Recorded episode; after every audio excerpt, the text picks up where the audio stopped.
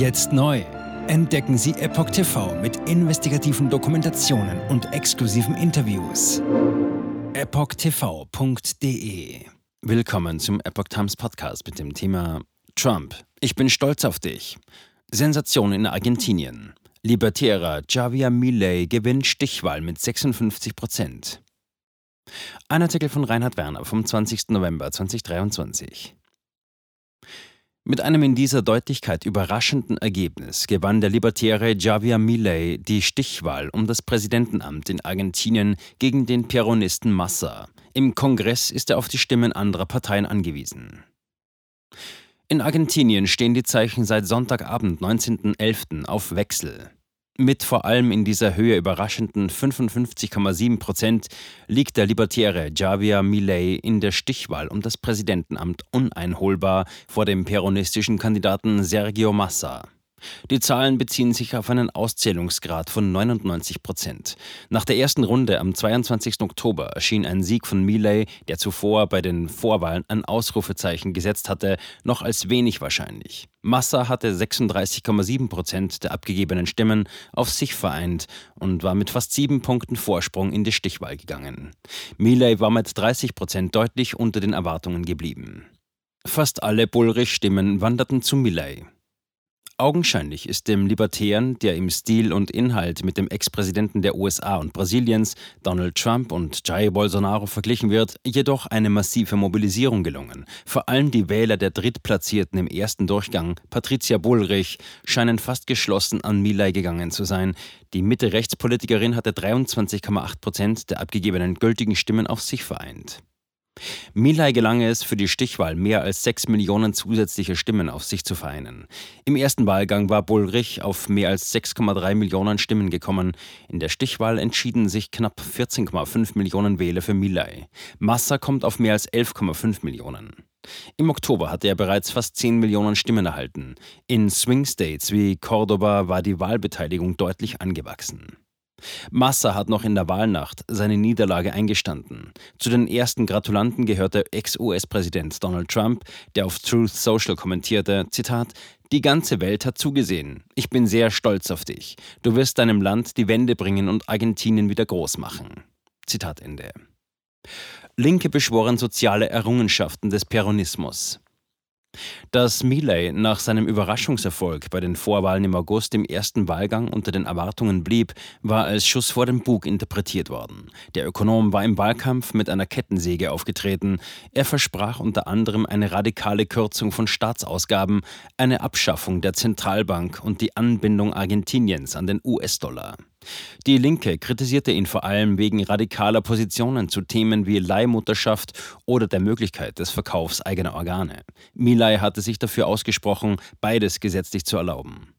Außerdem soll er sich verharmlosend über die argentinische Militärdiktatur der Jahre 1976 bis 1983 geäußert haben.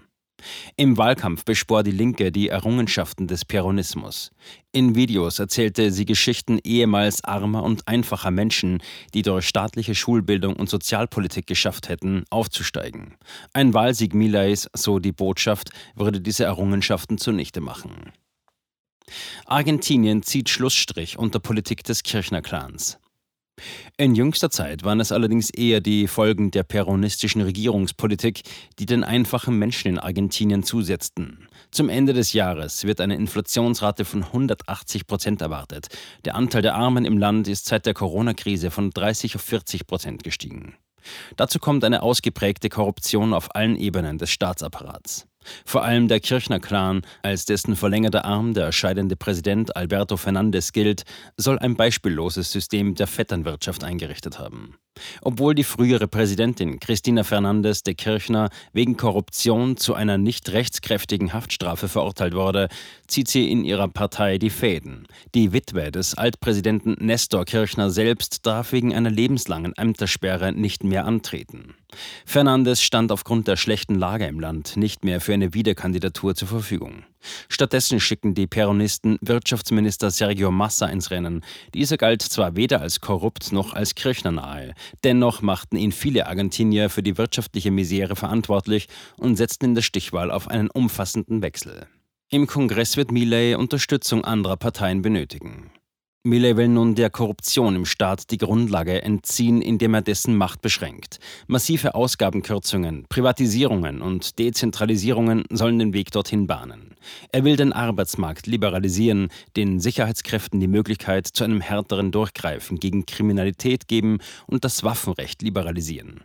Mit seiner Gegnerschaft zur Abtreibung, seinem Nein zur Sexualkunde und LGBTQ-Inhalten an Schulen und seiner Klimaskepsis wird Milei sich international im Wokenlager Feinde machen.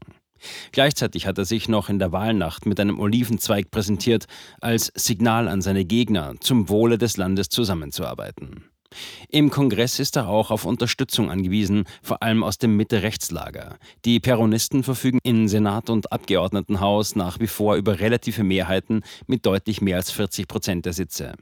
Mileys eigene Partei Freiheit voran kommt im Senat auf knapp 10 und in der Abgeordnetenkammer auf 15 Prozent der Mandate.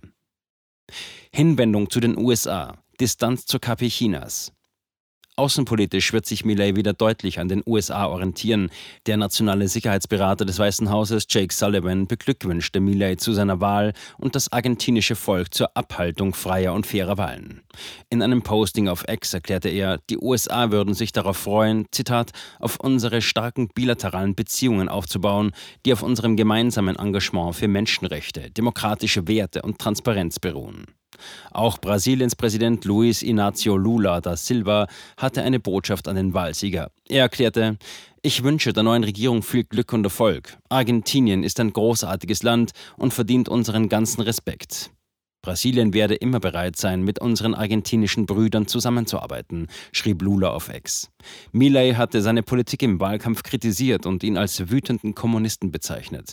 Die auch von Lula angestrebte Integration Argentiniens in die BRICS dürfte nun jedoch schwieriger werden. Zudem hatte Milei mehrfach deutlich gemacht, das von der KP regierte China nicht als Partner zu sehen.